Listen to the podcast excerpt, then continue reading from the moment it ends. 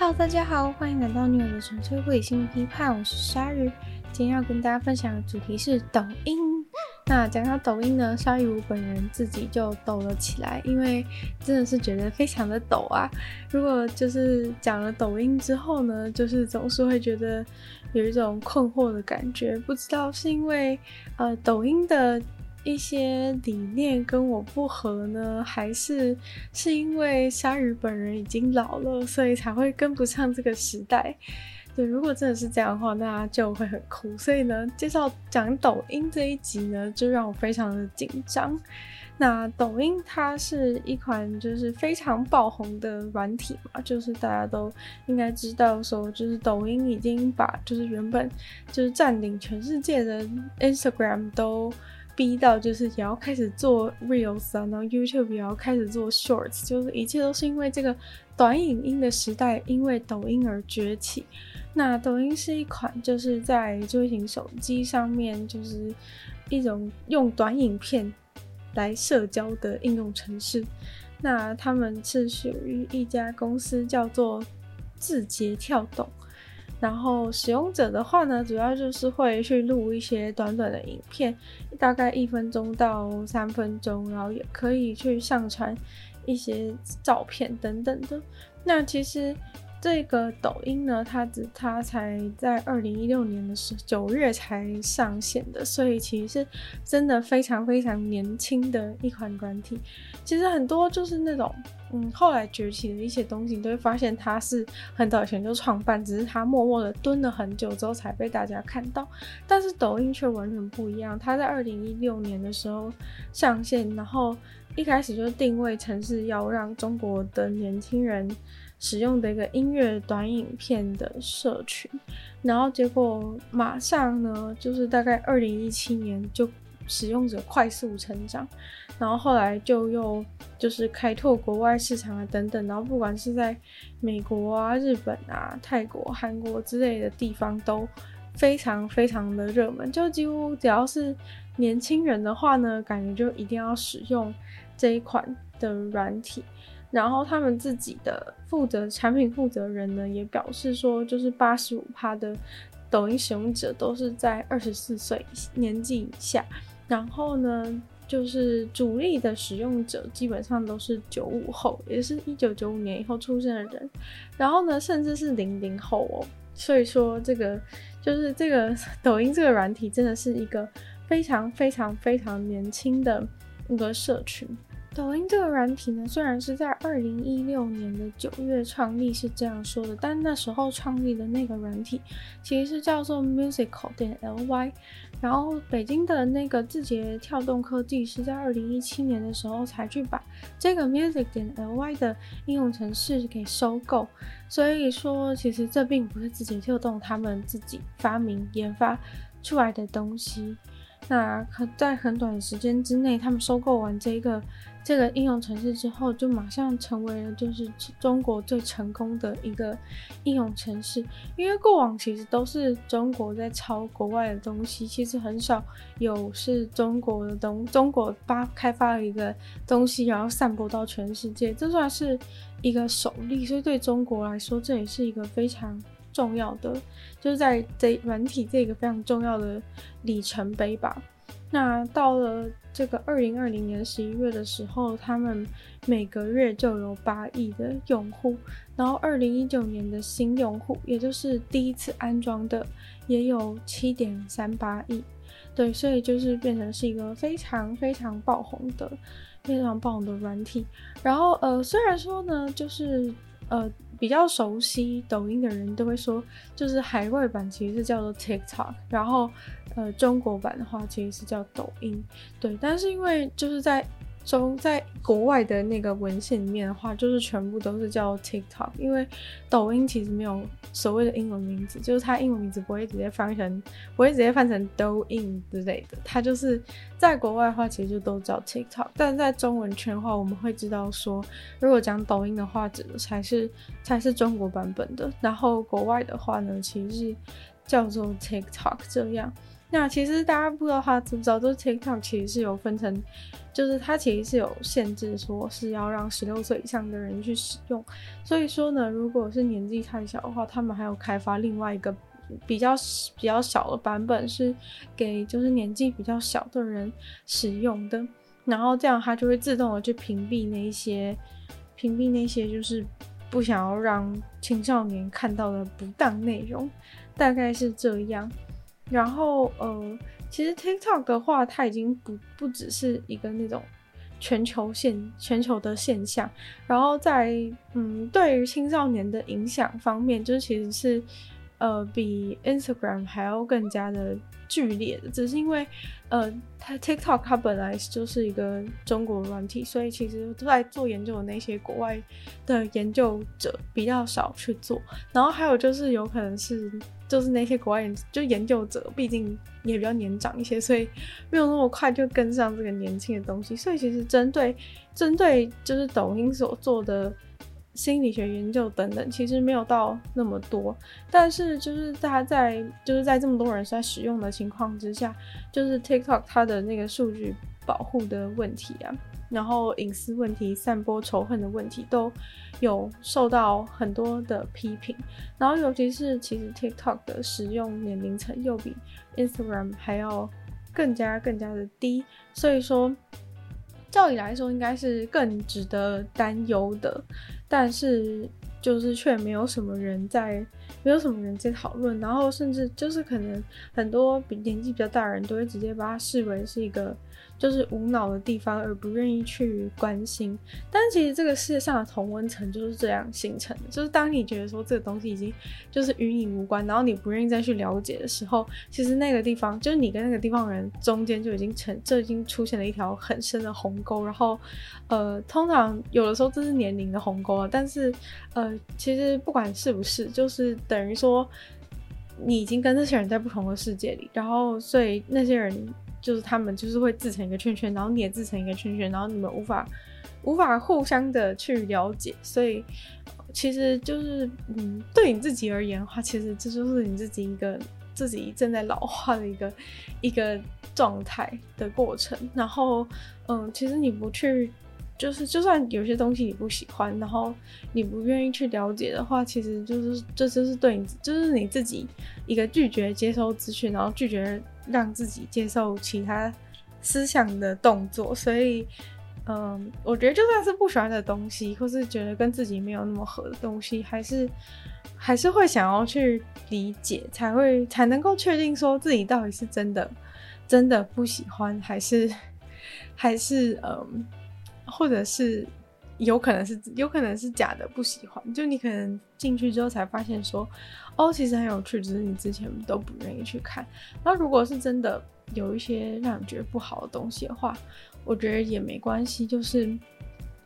多知道一点事情，然后让自己保持一个开放的态度是很重要的。那还是有研究人员在抖音去调查说，里面到底是都在。呃，散播怎么样的讯息？然后抖音除了就是大家娱乐啊、分享生活的这个用途之外，还就是还让大家作为一个就是接收怎样资讯的平台。那其实，在疫情当中，很明显就发现到年轻人很多时候在通报疫情相关的讯息的时候，其实都会透过抖音。然后像其实上一次，比如说上海封城等等，其实很多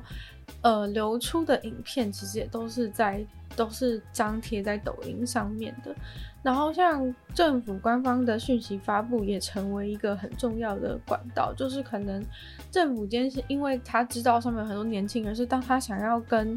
这些年轻人传达一些事情的时候呢，他就会去转向去使用这个抖音的平台。然后政治讨论的话，其实也是，就是年轻人会拿来当政政治讨论的平台。虽然说可能在中国有一些东西会被封锁，但是如果是在国外的话，其实蛮多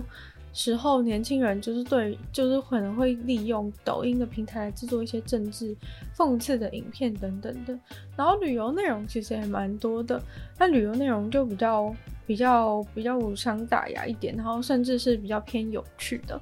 那在线的直播销售其实也是非常抖音非常重要的一个功能之一。然后再来的话就是教育内容，就有一些人会开始在抖音上面做一些教育的内容，但是就是不一定是正确的。就是我觉得抖音上面有超多教学影片，对，但是就是具体内容到底是怎么样的话，就有一点有一点难说这样子。然后呃，研究人员还有发现说，其实，在抖音上面有蛮多就是对健康有害的内容，不管是。饮食习惯啊，或者甚至是像电子烟的宣导也是。不过我觉得这个部分就比较不能怪抖音啦，毕竟 就是嗯，在网络上到处其实都有。然后呃，其实主要很多研究人员担心的就是说，就在在抖音上面，很多儿童或青少年都会拍家里，或是说在家里就是做一些恶搞的东西，或是怎么样的，反正就是在家里。在家里拍影片，那其实就是变成说，这些这些青少年他们的家里的结构，就有时候他们会拿那个抖拍影片的时候，抖音拍抖音影片都在家里走来走去，然后所以等于说外面的坏人就是完全知道你家的结构，就是你家的格局是长什么样子的，对，然后好像也有人就是因此而就是在。就是可能亲，就是身边的人想要对你造成危害的时候，就会这个资讯就会被利用，所以也算是一个隐私的大漏洞吧。但是这个毕竟是你自己愿意去试出，只是说问题是在于青少年，他们可能他们可能就是应该是要被保护这样。主要是呃研究人员或是社社会认为青少年没有办法自己决定应该要让。应该要让别人知道自己多少隐私，所以说，呃，这些研究人认为这是一个问题。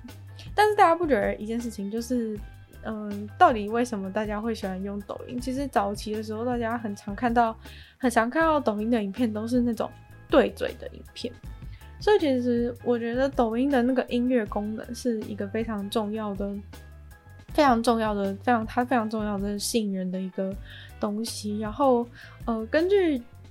呃，一个研究团队，他们对抖音的研究，他们觉得就是可以提供个初步的答案是，他们觉得这个社交媒体的社交媒体的公司创造，就是利用抖音创造一个非常沉浸式的服务。就是现在他不是很喜欢讲一些什么沉浸式体验还是什么之类的嘛？就是他们研究人认为说，其实抖音就是这个沉浸式的开端。就是嗯、像可能你你用 Instagram 或是什么的，有些人。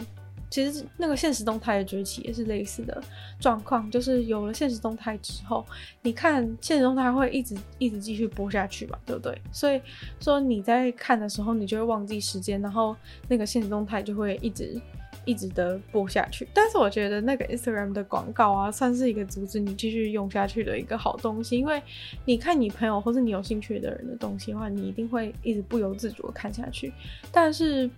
嗯、就是 如果它中间插了广告的时候，你可能就会因为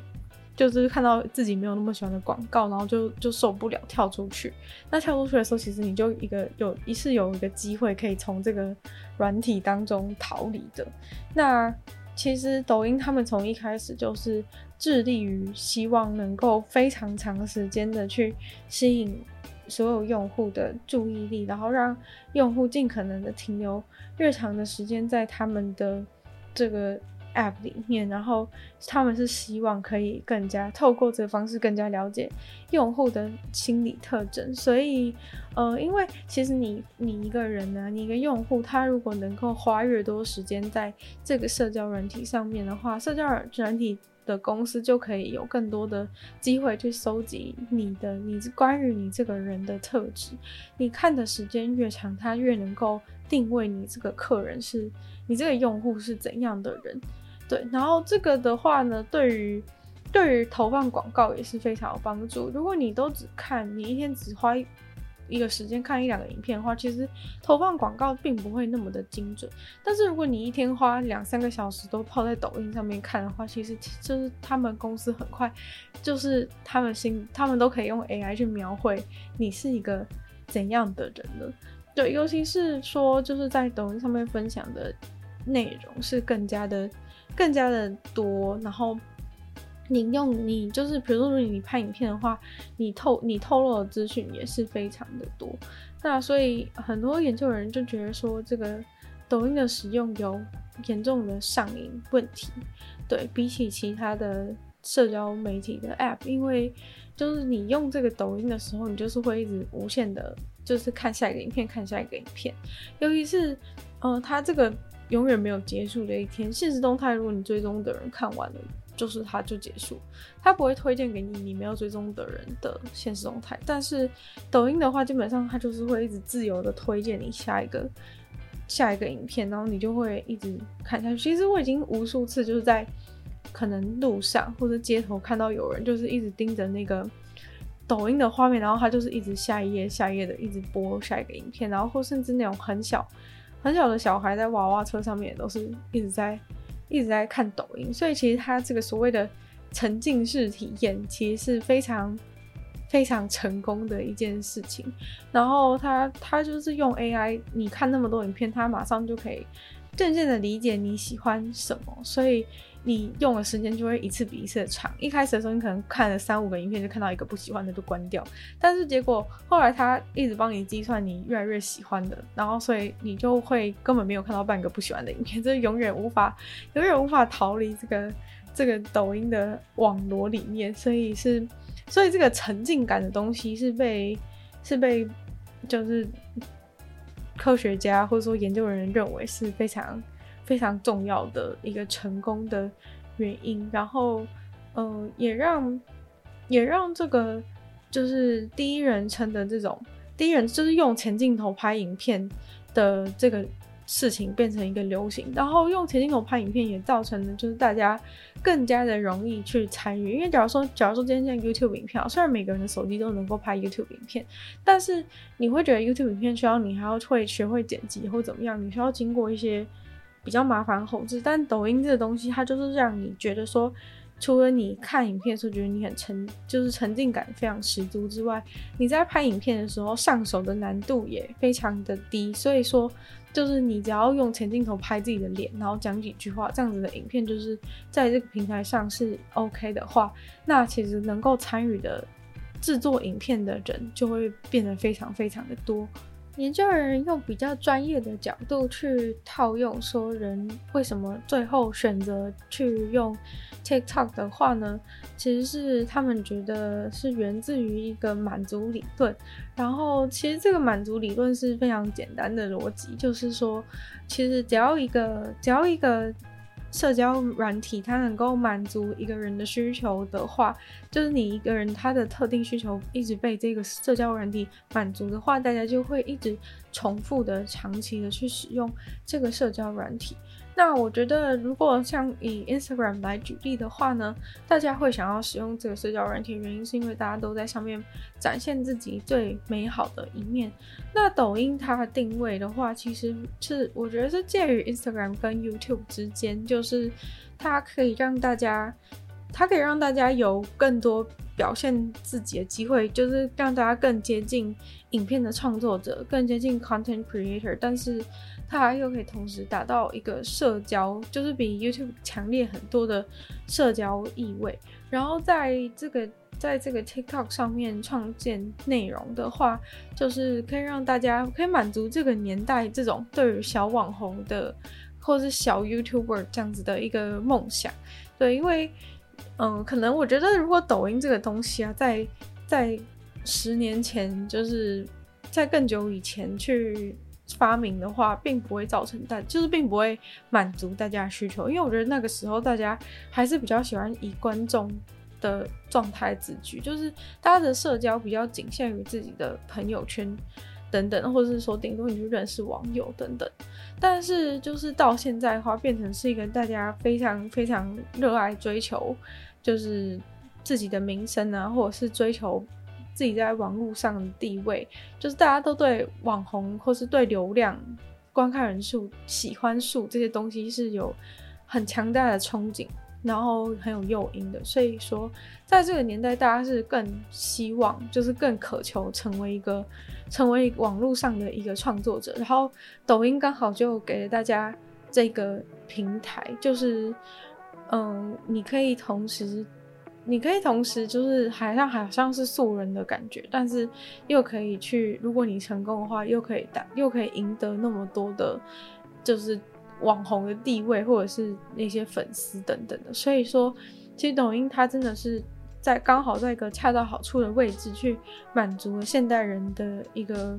需求。然后有在工作中逃避现实，或者是等等的，都是在工作中逃避现实啊，或者是想要有更多自我表达的机会等等的，都算是嗯、人们会投入去使用 TikTok 一个非常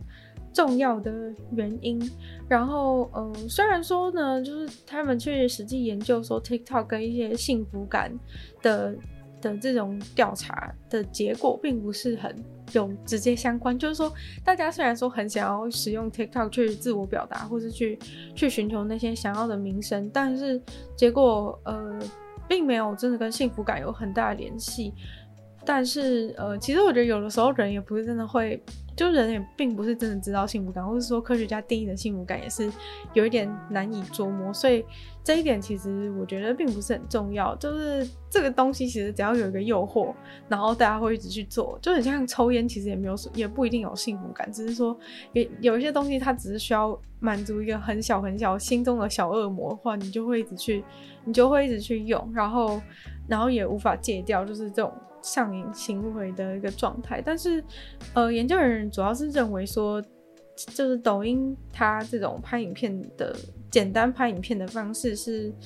就是有帮这个个人还有社会压力缓解的一个状况，所以这也是为什么就是在疫情当中，就是这个抖音的，就是人人对压力释放需求变大很多，所以抖音在这方面的就是在这方面的作用也变得更大。然后，所以大家也会喜欢去使用、使用、使用抖音来释放自己压力。然后，在年年轻人的族群里面的话，抖音有点像是变成一个定位自己的一个方式，有点像是说，以前的话，在学校里，你可能是透过某些方式去、某些方式去取得你在学校、学校这个食物链里面的的社交地位。但是，抖有了抖音之后呢，大家变成很像是在你如果在抖音里面能够。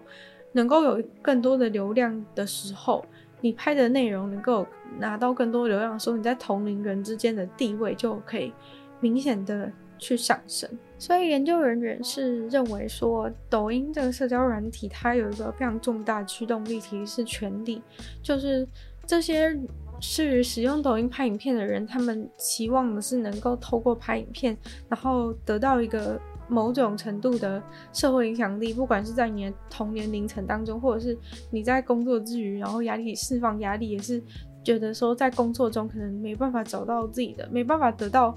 就是重视啊等等，在工作中遇到阻碍，然后想要在抖音上面可以去获得这个这个社会影响力，然后获得自己在工作以外的地方的一种成就感，或者是权力的的状况。然后，嗯，但这个其实会有一个状况，是因为大家为了，就是大家为了去夺取那个权利，就很像说，比如说选举好了，大家会很想要去抹黑对手，或者是会就是夸大自己的。自己的美好，或者是夸大自己的优点，这种状况，其实在抖音上面也同理的非常严重。就是说，因为你很想要引起别人的注意，所以你可能就会拍一些假的东西，但是看起来很酷的东西，就想要去吸引别人。因为你单纯的拍一些一般的东西，只是有一点有趣，已经没有办法在这个社群当中获得影响力，所以你就会，大家就会一直想要互相比较，然后去拍一些更。劲爆，然后更火辣，然后更好笑的一些东西。所以说，可能如果你是你是就是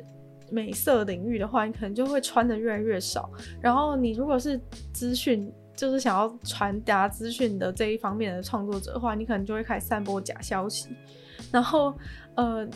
如果是那种呃，可能是想要做一些特殊。特殊动作，或者说做一些搞笑的话，他就会开始拍一些就是那种假的影片，然后让你觉得很像是很像是真的。不是很多人会就是比如说这样长辈群里面都很常会传一些那种看起来很厉害，说哎、这个是怎么做到的之类的的事情，然后其实那些东西都是假的，或者说他喜欢拍一些对话，然后那那个故事都是都其实是情景剧这样子，所以其实上面就开始充满了很多。就是充满了比 Instagram 更多假的东西，就感觉 Instagram 上面的那种假是你想要，就是那是那种想要化妆或是想要整形的那种，嗯、去粉饰一些东西的那种假。但是在抖音上面的假是变成是那种完全从头到尾就是从一开始的出发点就是为了要哗众取宠，所以去做去做一些完全错误的东西。对，然后呃，这个部分就让研究人很担心，是说可能会让，可能会让就是很多的人接收到。那讲完这些研究人员认为的事情，然后有科学根据的事情，先接下来讲一些没有科学根据的事情，就是我自己认为的，我自己认为的一些东西来跟大家分享好了。其实我觉得这个短影音的时代，这短影音的事情完全改变了这个世界很多。然后我觉得最多的一个部分就是耐心。就是大家在看东西的耐心变得非常非常的少，但是很有趣的事情是，就是明明这个世界上的人的耐心一直在减少，但是制作这些内容的耐心却变得非常非常的多。我觉得这件事情对我来说是非常有趣的一个点，因为在很久很久以前的时候，大家都只发文字嘛，然后看的人也是看文字，然后呃，可能写比较长的人，他可能虽然付出了比较多的心思在写这篇文章，但是看的人呢，他也同样需要。用这么多的心思去把那么多的文字全部看完，但是现在的世界就是渐渐的变成 Instagram 的时代的时候，就变成是大家发文一定要附图，所以说图片变成非常重要，是大家会非常认真精心的去拍那张图片。就是之前也讲过说，就是 Instagram 上面再也没有丑照，就是全部都充满了一些漂亮，然后让你的眼睛非常舒服的内容。然后所以这个时候大家就是非常重视去拍照这件事情，然后呃，表达资讯的方式也变得有开始有一点奇怪，就是说大家要在明明就是可以打字把把它写完的东西，然后就一定要把这些文字放在放在一张放在一张图片里面去写，就是这也是懒人包的诞生嘛，就是。嗯，以前可能本来就有懒人包这个东西，但是一开始的时候，懒人包只是说用比较短的字把整件事情讲完，但是后来懒人包就变成是一定要做成这个方形，然后很多张，然后放在 Instagram 上面，就大家可以不用去看下面的那个内容，然后只要看上面的图片里面的文字就可以知道意思。其实从那个时候开始，我就已经觉得说，就是我就已经开始觉得事情有一些吊诡了，因为呃。你们不觉得其实看下面的字跟看上面的字是一样的吗？就是你看的字其实是一样的多，然后你接受资讯其实是一样多，然后但是他却要呃想办法把那些字，然后把它精简化之后塞到塞到那个方形的格子里面，然后弄成很多张。对，就是其实我从我可能是因为我本来嗯，其实我是一个阅有阅读障碍的人，然后所以就是我原本一开始发现有这种懒人包这种东西的时候，是觉得还蛮。是觉得好像哎、好像变得比较容易阅读，但是渐渐我就发现有一个问题，就是其实因为他为了要把那些东西塞到那个图片里面，然后图片字又不能弄得太小，所以其实他最后那个懒人包里面他能够写字就非常非常的少，然后还要放一些就是意义不明的图在里面，就是当做那种示意图这样子，然后所以最后就变成是那个图里面。它能够要先有个边框，然后呢再放一些不重要的图，然后还要排版之类的，所以说里面真的写的字超级少，然后里面的内容就变得有一点以偏概全，或者说它精简到你就算看了也看不懂什么意思。然后我就发现说，最后我还不是要去下面把它整篇就是写的可能五百一千字的内容全部都看完。那我一开始到底为什么要，到底为什么要去看它上面懒人包里面写的字？我真的觉得我我那时候真的觉得超级不懂，但是那时候。这个世界就已经开始变成这样子，然后，呃，就是当你成为，当你是一个要传达讯息给别人的人的时候，你就势必要去把你原本，比如说你写好一段文字，然后你你要分你要分享出去的时候，你就必须要把它做成那种 Instagram 可以发的格式，然后必须要把那些字塞到那个那个一个个框框里面，对，然后事情就已经开始变得有一点麻烦了，就是说你原本。你原本先，你原本写一个东西，你只需要写一个文案，然后现在变成说，你还要去把这些文字放到图里面去做，去做排版，然后美化之类的动作，才能够去发布出来。所以你制作东西的时间就变长一点，就为的就是让乐听人在看的时候能够花少那么一点点的时间。这部分我这里我们就先不谈，就是把事情都简单化，然后。概括化的一个问题，然后呃那时候就已经变这样，但结果更惨的就是到短影音时代出现的这件事情。短影音出现时代的时候，我觉得就是我脑袋真的已经有一种有一种爆炸的感觉，因为嗯，就是大家看到这些短影已经非常非常的短嘛，然后其实看的人只需要非常少的时间就可以接收到，就可以看完里面的内容。但是其实做的人呢，他是需要非常非常精心的去准备的，就是可能像一些整人影片啊等等的。就是我觉得一开始的时候，抖音像抖音他们的那个抖音他们的那个什么啊，就是他的他的那自己的标语，他自己对。他们公司的标语是叫做“记录美好”，抖音记录美好生活。但是你现在进去抖抖音里面看，就是抖音里面哪一个影片是在记录自己美好的生活？就是里面全部都是在，全部都是在做某种形式的一种表演。对，就是我对我来说，我觉得那里面的东西根本不是分享生活吧，就是它里面的东西就是在表演。不管是你拍那种。好笑的假的短剧啊，或者是拍那种整人影片啊，或者是拍什么好，其实里面几乎东西全部都是一种表演，就是连教学类的东西其实都是一种表演，就是他根本没办法教你东西，或他教你东西其实是假的，对。但是反正就是我觉得他完全违背，就是记录美好生活这这么简单的六个字，他完全完全就是这六个字的相反，就里面的那些内容啊，全部都是你需要花费。非常多心思才能够做出来的一个一个好东西，一个非常精致的、非常精致的一个影片，然后让大家可以在非常短的时间内就看到你有多么的发光发热。我觉得其实抖音这件事情就是跟发光发热这件事完全绑在一起，就是你在里面，你不要想象你是一个明星，然后你做一个事情就是要嗯想办法怎么样可以吸到最多人的一个眼球，所以说。里面那些东西，每一个情境设计都是非常非常的精密的、精密的去设计过的。然后你还要再把那个你非常精密设计过的东西呢，再假装成假装成非常日常的东西。这件事情让我觉得非常的神秘。就其实这个逻辑就有点像是，有点像是画，就是素未素颜妆的感觉。对，就是你明明有化妆，但是你就要。很努力，很努力的去假装自己没有化妆。就如果有看化妆影片的人，应该都看知道说，里面都会讲说，化伪素颜妆是比化浓妆还要更困难的，因为你其实花的手续是比化浓妆还要多更多，因为你要花很多手续去假装你没有化妆。我觉得其实抖音影片就是这个逻辑，就你为了要表现出你记录美好生活的样子，所以你可能都是在家里面拍，但其实你在家里面已经演了，重新拍了一百次才成功那一次。然后拍给大家看，所以短影音变成一个非常好笑的事情，就是影片非常的短，但制作时间非常的长，就是它的那个制作时间成本的比例是超级不合逻辑的。就今天一个 YouTube 影片好了，可能十分钟，它可能实际拍摄的时间，就是它的实际拍摄时间可能是半个小时，或是一个小时好。但是如果是抖音影片的话，一个一分钟的影片，它可能就已经花了一个小时去拍。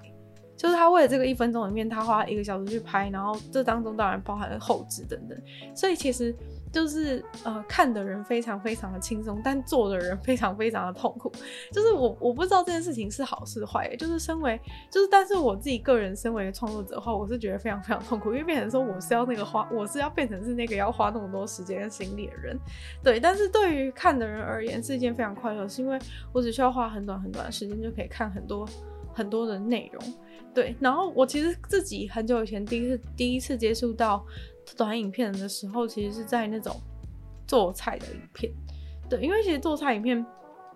很多时候，其实你看中产影片，你最后也自己也不会去做啦。但是，就是你就是喜欢看人家知道怎么做的嘛。然后你又不想要，就是看那个，比如说那种什么型男大主厨放到 YouTube 上的影片，然后里面有一半时间都在聊天，或是讲干话，或是讲一些就是很难笑的笑话，这样子。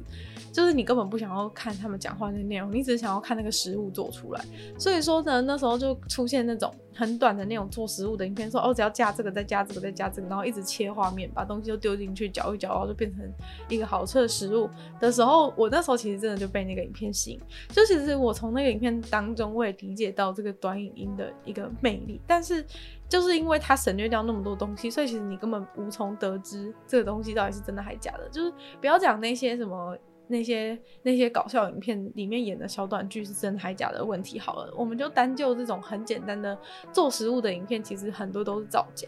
就是它根本不是说把那个食材丢进去里面。搅一搅就可以变成那样，好不好？就是他最后还不是都是什么精心摆盘什么之类的，然后把所有的那些努力的过程全部都全部都剪掉，让你觉得说哦，好像把只要把东西丢进去之后搅一搅就变成那样，就是根本就是。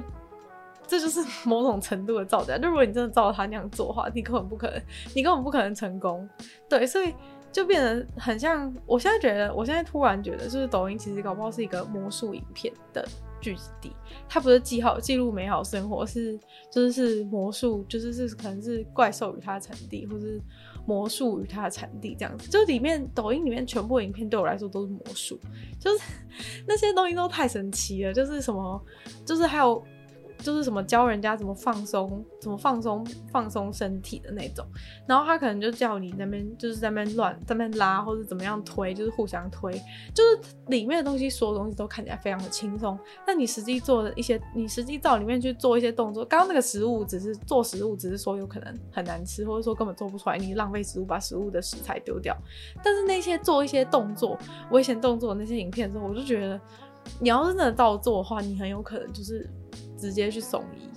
我是 没太夸张，就直接叫救护车，因为他在教你做一些动作，说什么，比如说一个人躺在那边，然后你要拉另一个人，然后让他可以。就是让他就是什么这样子，他背就可以去放，就可以去就可以去拉伸到或者怎么样，就是感觉假装假装整骨影片这样子。但整骨本来就不是一般人可以做，但他没有说那是整骨，他就说就是可以让你放松背部的一个影片这样子，然后你就要去拉一个人的身体，然后把他整个人这样拉起来，然后其实整个超危险，就是你知道，你只要用力。稍微不要，就是稍微就不要，就是用力过猛或者怎样，然后或者那个人被你不小心放手掉下去的话，就是你脖子，你被他拉着脚掉下去的话，你脖子是直接断掉那种，就是，这其实是真的超级超级危险的东西都充满在那上面。对，就不要说其他，就是只是简单的一个说什么教你怎么放、怎么拉伸的东西，其实里面就是充满了这种内容。然后最可怕的事情就是你无法验证。其实老实说，YouTube 上也有很多啦，也有很多这种，也有很多这种假的影片存在。这个东西也不是抖音发明的，只是我觉得抖音就是把把这个就是把假的东西，就是把所有的影片都当成魔术一样去无限放大。但我觉得。最惨的事情是这样，就是说你你平常如果你今天有人说，哎、我我变一个魔术给你看哦的时候，你心里早就已经知道说这不是一个真的。就例如说你在舞台上看到那种有人拿剑一直把一直往里面戳的那种。的那种厉害的那种舞台魔术，就是把刀子戳里面的人，然后那个箱子里的人都不会受伤，这样子这种事情的时候，如果你去看这种表演的话，你心里是不是会觉得说，哦，就是这是一个假的事情？你不会觉得说我回家之后，我跟我的弟弟妹妹，然后我把我妹妹关在那个一个箱子里面，然后真的拿剑去拿剑去戳戳看妹妹会不会死吧？应该不会有人做这种事吧？因为那你不会做原因是什么？因为你知道说你去看魔术表演的时候，你知道说这个东西是。就是是不能模仿的，或者说你以前在看电视的时候，旁边是会写说什么什么危险动作，请勿模仿之类的一些一些标语会显示在荧幕上。但是抖音这件事情，抖音很厉害一点，就是它不会让你觉得是假的啊，就是像伪素颜妆一样，你不会觉得那是，你不会觉得它有化妆，你就是觉得它是素颜啊，所以说你就会以为那是真的，然后相信它，所以就是感觉很像是一个故意骗人的感觉。然后我是不知道，可能我自己比较不会去被骗，然后所以我没有真的被骗。但是我不知道这个世界上有多少人就是被骗。然后这些人其实他们主要的话，主要的话只是为了想要赢得别人的关注，所以其实我觉得他们也不算恶意，就是他们只是为了就是在这个流量的世界，真的是你不当个小丑真的是很难，因为你你一定要做比别人更夸张、比别人更瞎、别人更屌的事情，那你就还你里面才有人看嘛。所以说，嗯、就是也不怪这些人，他们并不是有恶意。但是如果今天就是说在这个已经充满谎言的一个平台上面，然后有人就是恶意想要来散播这些东西的时候，那事情可能就会变得不太一样了，因为就是这里本来就是一个一个说谎小天地，然后如果有人是故意想要来散，有一些目的性的去进入这个平台的话，那可能就会真的很惨的。例如说，我今天其实是想要随机杀人好了，那我就故意拍个影片说教大家怎么做东西，然后就是把什么东西跟什么东西加在一起，然后教大家怎么去化工行买这些东西，然后加进去，然后吃下去，哇，就变瘦了，然后变漂亮，然后人就你就切一个画面，然后人直接变一个大正妹这样子。你信不信很多人会去做？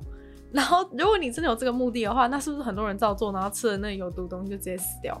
那这样算不算随机杀人？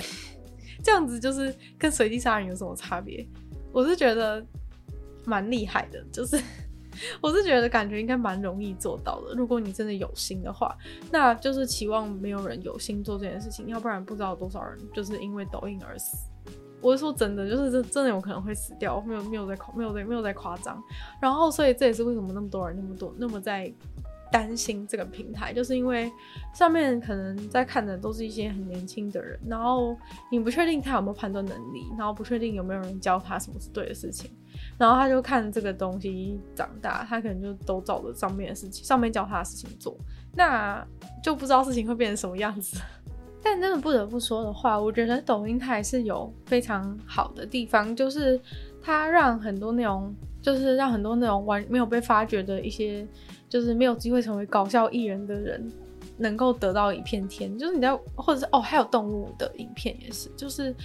你在 YouTube 上的话，可能可以找到那种很多那种抖音合集。其实有时候我还是会看那个来了解这个世界，就是 可能他们会有一些那种合集，就是有很多就是别人帮你精心找到的。我觉得那比较精华，就是因为我我可能没有办法就是沉浸式的体验在抖音花那么多时间，就在 YouTube 上面看那种人家合集的那种抖音影片，就像那种可爱动物系列的话，就是真的超级可爱，因为大家就是有机会可以去把。就是自己家里的宠物发生的一些可爱的状态，都可以有机会拍起来，然后上传到平台给大家看。所以就是抖音让大家看到可爱动物的。可爱宠物的那个几率提升的非常的多，所以就是说感谢那些在抖音上面拍拍宠物的宠物影片的人，然后搞笑的部分也是，就是有些人就是他可能讲一两句话就很好笑的那种影片，就是也因为抖音才有办法存在。然后那些那些影片的话，我也都有看，就是觉得你心情不好的时候看一些那种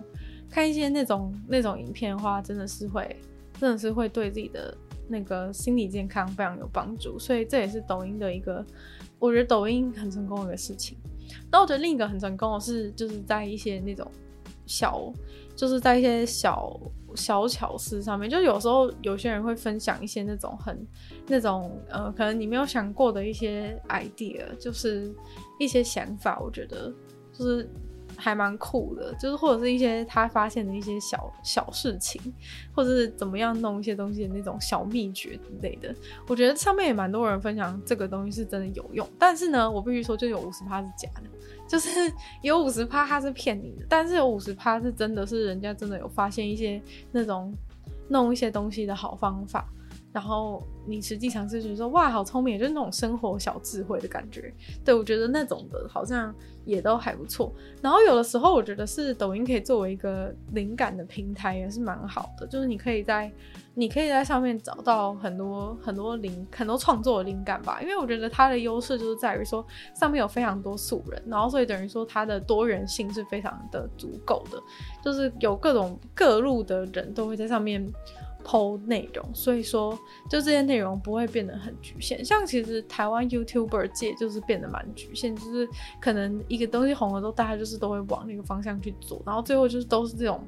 可能就是很重复的娱乐性质的东西会一直出现。但是在抖音上面，因为它门槛低，所以很多不同的素人都会在里面活跃，然后所以嗯，你可以看到的世界也比较广吧，我觉得是这样。只是说，我觉得在这个时代真的也。不管是抖音或者是其他 Instagram 的平台，都是就是其实阅听人最重要的就是你要能够有分辨资料真假的能力，然后还有